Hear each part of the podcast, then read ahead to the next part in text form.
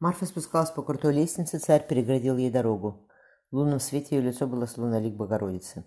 Она стояла на ступеньку выше, но не доставала ему до, до плеча. Даже в разгар зимы от нее пахло напоенными солнцем травами. «Дай», — сказал он грубо. «На ложе брачном», — она отвернулась. Царь видел только краю платка и бронзовые волосы на виске. Кровь хлынула ему в голову. «Силы возьму. И будет благословение Божие тебе». Она посмотрела на него изумрудными глазами. «И сыновей не будет тогда. Под венец мне поведи, честно, как государю пристало». От него пахло, как на площади кровью, только свежей. Марфа поморщилась. «Пропусти. С огнем играешь, Марфа. На то и Вильяминова». Он зашел вслед за ней в трапезную. Поймав взгляд Матвея, царь указал ему на дверь. «Иди к невесте своей», — заждалась она. Оторвавшись от губ Матвея, царь кинул Вильямина долгим взглядом. «Шексна тебе на пользу пошла. Забыл, небось, матюша, как все с бабой-то?» «Так вспомнил. Но все равно лучше тебя нет», — отозвался Матвей. «Милый ты мой», — Иван прилег его себе. «Не брошу я тебя никогда, разве не знаешь ты?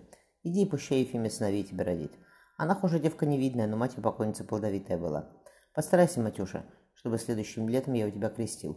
Матвей уткнулся горячим лбом в царское плечо. Ефимия с потерянным видом сидела на краю ложа.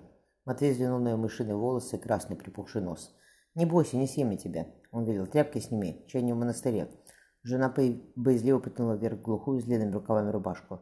Матвей вспомнил Марию Воронцову. Ефимия ей в подметке не годится, но это мое, и никто, не у не... мне... и никто у меня его не отымет. Ни батюшка проклятый, который брал, что хотел и когда хотел, ни царь, ни Петька наглец, в аду ему гореть. Он вспомнил о холодной красоте мачехи, смотревшей сквозь него, словно не видела она никого, кроме отца, о высокомерной жалости в кошачьих глазах сестры. Ефимия закусила бледные губы. «Потерпи», — удивившись самому себе, шепнул Матвей. Девушка кивнула, не смея даже обнять мужа. Они сидели с матерью в крестовой горнице, а графина читала ему Евангелие. Матвей положил ей голову на колени. Он любил ее так, что ночью просыпался, просыпаясь, шептал, «Господи, сохрани матушку, как я, ее без, как я без нее?» Она всегда была рядом. Когда он болел, мать сидела в его постели, положив прохладную руку ему на лоб. Матушка молилась с ним на сон грядущий, улыбалась, когда мальчик приносил сорванные на лугу подмосковные цветы. Отца Матвей боялся и ненавидел. Федор Вильяминов-то был воеводом на диком, на диком поле. Домой он приезжал редко. Мать оставляла Матвея на попечение слуг. Родители запирались в опочивальне. Матвей плакал, слыша сдавленные стоны. Он знал, что когда отец уедет, мать опять заболеет. Она ляжет на постель, родится мертвый ребенок, а живой, едва появившись на свет, тоже умрет. Он думал об отвивании в тяжелом чаду лада на огоньках свечей, о рыданиях матери. Потом мать умерла, и никто его более не любил. Он коснулся губами залитого слезами лица жены. «Все, не реви. Ефимия неловко прижалась губами его к щеке. У Матвея перехватило дыхание. Последний раз его так целовала покойная мать. Не ожидайте себя такого, он привел к Ефиме ближе, приставив его голову на своем плече. «Нам завтра в Псков с утра. Я тебя рано разбужу». Закопошившись, она затихла. Матвей понял, что улыбается. «Несите нам, там велел Иван. Чарку за здоровье молодых поднимем». Когда стали разливать вино, царь тихо сказал Марфе. «Для невесты моей особой питье изготовлено. Князь Старицкий, боярыня, подаст его». Василий с поклоном поставил на стол тяжелый, изукрашенный рубинами серебряный кубок. Марфа взглянула на заводненную розовую жидкость. Тошнота поднялась к горлу, но отступила, сменившись холодной яростью. «Обещал ли, что Волхов алым станет?» — усмехнулся царь. «Твое здоровье, великий государь!» — она подняла кубок. Ледяная вода ломила зубы, обжигала рот. «Пей, пей!» — шепнул Иван. «Утопилась ваша свобода в крови, Марфа. Не видать вам ее более, сколь стоит земля русская». Эпилог. Москва. Август 1570 года. Матвей погладил жену по голове, Ефимия прижалась к его руке губами. «Поехал я, ты осторожней. Марфа, слушайся, отдыхай больше». Ефимия тяжело перевернулась, придерживая большой живот. «Когда ждать тебя? Как дело пойдет?» Пожал плечами Матвей. «А после успения, думаю, приеду. Можешь родишь тому времени».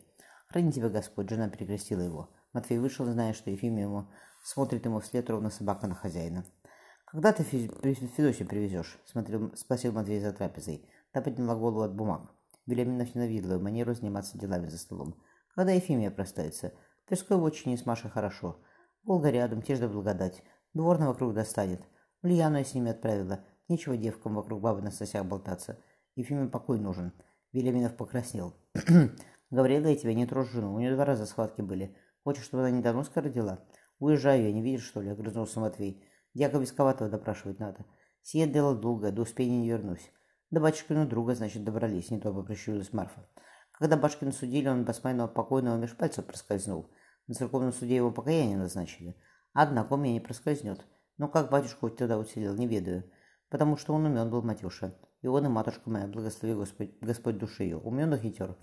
Ты, как я подгляжу, тоже непроста, Марфа. Он взглянул прозрачные глаза. Сестра поправила вдове плат. Была бы проста, не стал бы тебя предупреждать, Матюша. По мне, хоть совсем ты не связай с Ефимией. И на ежели дитя не выживет, то мне сие только на руку. Тогда моя дочь единственная наследница останется. Однако, как видишь, я о твоей жены пекусь непрестанно. С чего бы хмыкнул Евгелеминов? Марфа вздохнула. Каков бы ты ни был, ты брат мне. Кровь моя, нет у меня иных родственников. За богатством я не гонюсь. Летом я на московский трон сяду. Федосия не обделена будет. Когда ты сама отцом станешь, можешь образумишься. Марфа поднялась. Ну, крестить я твое дитя не смогу. Я теперь царю не крестная дочь. Восприемница не зови меня. Не по душе придется Ивану Васильевичу вторую опись крестильную перемарывать. Она вышла из палаты.